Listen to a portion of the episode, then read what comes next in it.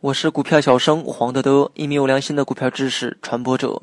今天我们主要讲的内容是市盈率相对盈利增长比率。市盈率呢是衡量股价水平是否合理的最重要的、最基本的指标之一，是每股价格和每股盈利的比率。一般认为啊，该比率保持在二十到三十之间是正常的水平。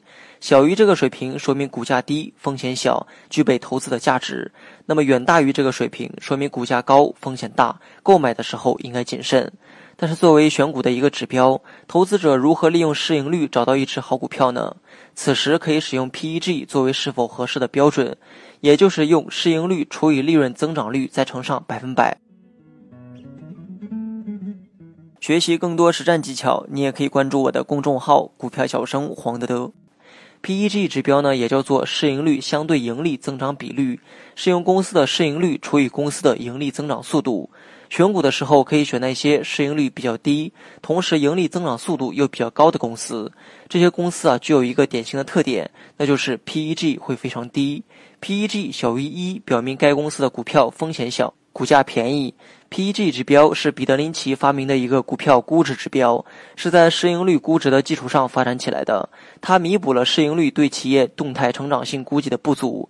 而所谓的 PEG 是用公司的市盈率除以公司未来三或五年的每股收益复合增长比率。比如说，一只股票当前的市盈率是二十，其未来五年的预期每股收益复合增长率为百分之二十，那么这只股票的 PEG 就等于一。当 PEG 等于一的时候，表明市场赋予这只股票的估值可以充分反映其未来业绩的成长性。如果说 PEG 大于一，则说明这只股票的价格可能会被高估，或者市场认为这家公司的业绩成长性高于市场的预期。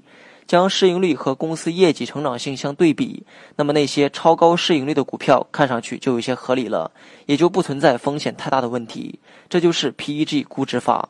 PEG 虽然不像市盈率和市净率那么普及，但同样非常重要，在某些情况下还是股价变动的决定性因素。好了，本期节目就到这里。详细内容你也可以在节目下方查看文字稿件。